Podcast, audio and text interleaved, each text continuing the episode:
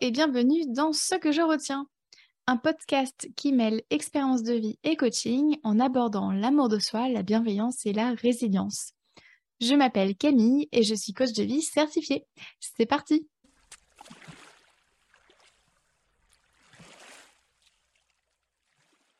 Aujourd'hui, dans ce 33e épisode, je te partage ce que je retiens de ces jours où je me suis vue devenir veuve à 31 ans je te donne des clés pour savoir quoi faire quand tu ne vas pas bien afin de ressentir une sécurité intérieure. Les dernières semaines de 2022 ont été rudes pour moi. Comme je te l'expliquais dans l'épisode 25, mon mari et moi sommes tombés malades et mon mari a même fini à l'hôpital. J'étais logée chez de la famille, chose que j'ai grandement appréciée, mais qui était euh, aussi lourd à gérer. C'était bien car on s'est occupé de nos besoins physiologiques, euh, faire à manger, le linge, tout ça. Par contre, émotionnellement, c'était difficile pour moi parce que j'étais en crise de douleur et en plus de ça, j'avais une infection respiratoire sérieuse. Parenthèse, je trouve que c'est toujours moins désagréable d'être malade chez soi. Bref. Et puis, j'étais aussi morte d'inquiétude pour mon mari. En 16 ans que je le connais, je ne l'ai jamais vu aussi affaibli. J'ai cru le perdre, je me voyais veuve à 31 ans.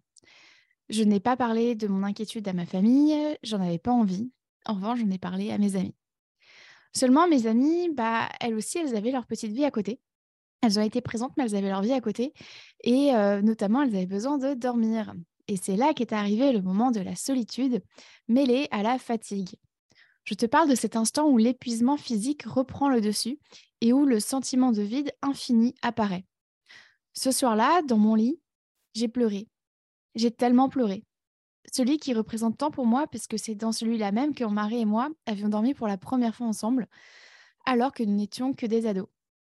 Ce 23 décembre 2022, ce lit est froid. Mon corps a froid, mon cœur se gèle. Je repense à tous ces beaux moments ensemble. Je repense à son sourire. Je me dis que ça fait plusieurs jours que je ne l'ai pas vu. Je m'imagine l'embrasser pour la dernière fois à l'hôpital et mon cœur s'emballe. Je me dis que la douleur sera atroce, que je ne peux pas la vivre. Je pleure encore, je pleure toujours. Je me vois, enfant, effondrée. Je me dis que c'est normal de pleurer quand on est triste, que tellement d'autres personnes passent par là aussi. Je n'imagine même pas ce que peut ressentir l'entourage des personnes en phase terminale. Je me tiens par la main et laisse les larmes me tomber les joues. Puis je sens battre mon cœur. Alors je décide de l'écouter. Je pense au cœur de mon mari qui bat. Je me dis que je ne suis pas seule, qu'on va se battre ensemble comme on l'a toujours fait je me rappelle que je ne peux me concentrer que sur un seul jour à la fois et que je suis là pour moi. Je me dis que c'est normal d'avoir si mal, la tristesse étant l'émotion la plus désagréable à ressentir dans mon corps. Recroquevillée, je continue de serrer mes mains l'une contre l'autre. Les larmes s'arrêtent peu à peu. Je revois le chemin que j'ai fait toutes ces dernières années quant à la tristesse. Je suis fière de la moi de 2020 qui a appris peu à peu à accepter la tristesse dans ma vie je me rappelle qu'avant, je n'étais même pas capable de prononcer le mot triste, tant j'en avais peur. À présent, je sais que la tristesse est là pour me rappeler que je tiens à quelque chose et que ce quelque chose en question, c'est l'amour. L'amour de vivre, l'amour pour mon mari. L'intensité du moment est passée et là, je me sens un peu plus apaisée à ce moment-là. Même si j'ai toujours mal. Mais je m'endors. Le lendemain, le 24 décembre, je n'ai pas envie de célébrer la vie. J'ai envie de rester avec ma tristesse parce que je me dis que j'ai le droit de ne pas aller bien. Le 25 décembre, c'est la même chose. Je continue de me demander de quoi j'ai besoin. Et la réponse est toujours la même. De calme et d'être rassurée. Alors je me crée des bulles de calme. Par exemple, je dors avec des boules qui comme ça je peux mieux entendre ma respiration et mon cœur battre. Je passe des heures dans ma chambre seule, à pleurer ou dormir. Je me parle tendrement, comme je parlerais à un enfant qui a peur du monstre sous son lit. Je me liste mentalement ce sur quoi j'ai le contrôle, c'est-à-dire mes pensées, mes émotions, mes comportements. J'entends aussi mon autocritique me dire Mais tu es coach de vie, tu sais que le pire scénario n'est pas obligé de se produire.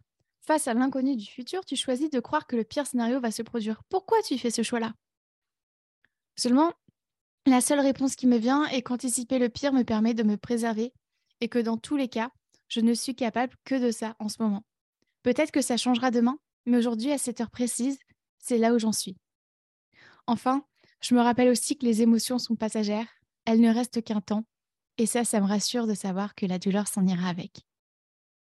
Ce que je retiens de ces jours où je me suis vue devenir veuve à 31 ans, c'est qu'accepter la douleur sans jugement permet de la guérir. Alors, je sais que c'est pas facile de ressentir des émotions désagréables comme la tristesse, le dégoût, la honte, la colère. Je sais que c'est tentant de se dire que si on fuit ces émotions-là, alors on ne les ressentira pas avant un bon bout de temps. Après tout, qui va avoir mal émotionnellement hein? Clairement, pas grand monde, je dirais. Sauf qu'en fuyant notre émotion, nos émotions, on augmente la souffrance. Plus on résiste à ce qu'on vit, plus on souffre. Laisse-moi te repartager cet exemple. La douleur, qu'elle soit émotionnelle ou physique, c'est comme le facteur qui sonne à ta porte. C'est chiant parce que clairement, ça t'interrompt dans ce que tu fais. Résister à la douleur, c'est décider de ne pas aller voir à la porte. Et la souffrance, c'est tout le bruit que fait le facteur. Il sonne, il tape, il crie. La souffrance, c'est aussi tout ce qu'on se dit sur ce qu'il pourrait y avoir dans l'enveloppe. Est-ce une mauvaise nouvelle, une très mauvaise nouvelle, ou bien une nouvelle de merde? Dans tous les cas, le facteur, lui, il restera à la porte hein, et fera tout ce qu'il peut pour que tu lui ouvres la porte et te donner ta lettre. Parce que c'est son taf. Eh bien, l'émotion, c'est la même chose. Quoi qu'il arrive, elle est là. Plus on lui résistera, plus on, luttera, contre elle, finalement, plus elle nous fera souffrir. Parce que son rôle, c'est effectivement de nous parler, de nous transmettre quelque chose. Euh, selon euh, Shinzen Young, euh, un enseignant de méditation, la souffrance, c'est égal à la douleur multipliée par la résistance. Donc on peut définir la résistance comme étant la lutte qui se produit lorsqu'on pense que ce qu'on vit devrait être différent. Donc si la douleur est inévitable, la souffrance, elle, est optionnelle. Alors on fait quoi quand on ne va pas bien? Eh bien la première étape est d'accepter qu'on ne va pas bien. Comme ce que j'ai fait en me laissant être triste. Je n'ai pas cherché à me sentir autrement, je n'ai pas essayé de changer ce que je vivais. Accepter, c'est se donner le choix d'agir ou non. Et puis ensuite, je me suis parlé avec bienveillance, même lorsque mon autocritique parlait plus fort. Dans ces moments de douleur physique ou émotionnelle, la recherche scientifique montre les bienfaits de l'autocompassion. D'ailleurs, qu'est-ce que c'est que l'autocompassion? L'autocompassion, c'est la bienveillance envers soi, avec de l'humanité commune et de la pleine conscience. Donc, si j'explique euh, autrement, euh, l'autocompassion, c'est euh, de l'amour avec de la connexion et de la présence. J'aurai l'occasion de revenir plus en profondeur sur ces, sur ces, sur ces sujets-là. Mais ce qui est intéressant de retenir, c'est que on se donne de la compassion, non pas pour nous sentir mieux, mais parce que nous nous sentons mal. Autrement dit, c'est le fait d'être gentil avec soi quand on souffre. C'est comme un ami qui est là dans les bons et dans les mauvais moments, coûte que coûte. Et ça fait du bien de savoir qu'on est soutenu, en fait. Ça permet de ressentir une sécurité intérieure. Si toi aussi tu souhaites savoir quoi faire quand tu ne vas pas bien et ressentir en toi de la sécurité intérieure, voici ce que je te propose. Tout d'abord, mets de la conscience. C'est-à-dire, nomme l'émotion la plus intense que tu ressens dans ton corps et euh, dis-le avec une voix douce. Par exemple, je ressens de la tristesse ou bien euh, oh, c'est de la colère. Ensuite, mets de la conscience sur ce qui se passe dans ton corps. Remarque où se situent les inconforts. Visualise, si tu peux, un endroit en particulier où l'inconfort est plus grand. Si c'est possible pour toi aujourd'hui, tu peux aussi vivre ton émotion, c'est-à-dire ressentir pleinement l'inconfort dans ton corps. Ensuite, après la conscience, je t'invite à créer de l'humanité commune. Rappelle-toi que d'autres souffrent aussi pour la même chose que toi, que tu n'es pas seul et que c'est normal d'avoir mal, d'accord? Ça fait partie de l'expérience humaine. Enfin, je t'invite à cultiver la bienveillance envers toi. Par exemple, que pourrais-tu dire à un ami qui souffre? Que pourrais-tu dire à un ami dans cette situation-là? Essaye de voir si ce que tu pourrais lui dire, tu pourrais aussi te le dire à toi. Et puis, si les mots sont difficiles, je t'invite à faire un toucher apaisant. Je reviendrai aussi là-dessus dans, dans un autre épisode, je pense. sinon, en tout cas, je, vais poster un, une vidéo sur Instagram pour, euh, les, représenter. Mais euh, parmi les touchés apaisants qui peuvent faire du bien, ça peut être euh, de mettre ta main sur ton cœur. Là, je vais t'inviter clairement à, essayer. ferme tes yeux, installe-toi confortablement et mets ta main sur ton cœur. Juste ça. Et vois ce que tu ressens. Tu peux aussi prendre ton visage entre tes mains et voir ce que tu ressens. Tu peux serrer tes mains l'une contre l'autre Tu peux aussi croiser tes bras et te faire un câlin. Ou bien croiser tes bras et les mettre sur ta poitrine. Juste reposer tes mains et tes avant-bras sur, sur ta poitrine. Donc voilà, je t'invite à, à, te parler avec bienveillance, que ce soit avec des mots ou finalement avec le toucher apaisant. D'ailleurs, je te propose quelques idées de, de paroles bienveillantes. Par exemple, tu peux te dire Oh, c'est dur de ressentir ça. Ou bien que je puisse être gentille avec moi. Ou bien la douleur finira par passer. Je ne suis pas ma douleur. J'ai le droit d'avoir mal. Je suis là pour moi. C'est normal que je résiste à cette émotion. Elle m'est si inconfortable. Un autre, aspect qui peut être important à garder en tête quand, quand tu vas pas bien, c'est de te demander de quoi ai-je besoin Peut-être que quand tu vas pas bien, ce que tu as besoin, c'est de calme, ou bien de temps, ou bien de réconfort, de tendresse, de soutien peut-être. Comment est-ce que tu peux répondre à tes besoins?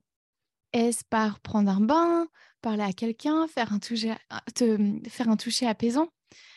Dans tous les cas, il y a mille et une manières de répondre à un besoin. Tu retrouveras plus d'infos sur les besoins, d'ailleurs, dans l'épisode 13. Et puis, lorsque tu remarques que tu te juges pour ce que tu ressens, je t'invite à ne pas te juger pour ça. Je t'invite à être bienveillante envers toi. C'est normal que je me juge. Mon cerveau en a pris l'habitude, par exemple. C'est quelque chose que tu peux te dire. tu retrouveras d'ailleurs plus d'informations dans l'épisode 18 où je viens t'expliquer comment condamner ces actes sans se condamner avec. Tu peux aussi évaluer ton émotion quand, tu vas pas bien. Donc, évaluer oui, ton émotion, donc tant dans son confort et surtout inconfort du coup, et, son, et son intensité aussi.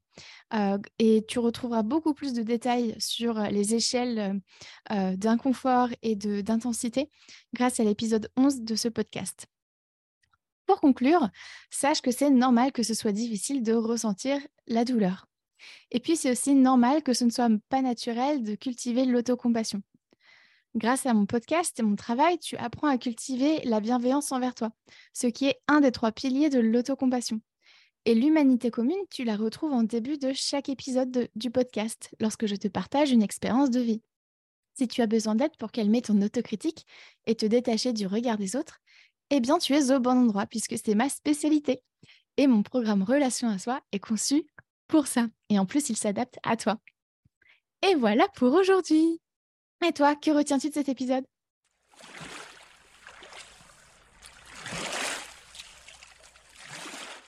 Merci à toi d'avoir écouté cet épisode jusqu'au bout. Si tu souhaites en savoir plus sur mon travail, rejoins-moi sur Instagram sur la page La Camille ainsi que sur mon site internet www.lacoachcamille.com. Prends soin de toi.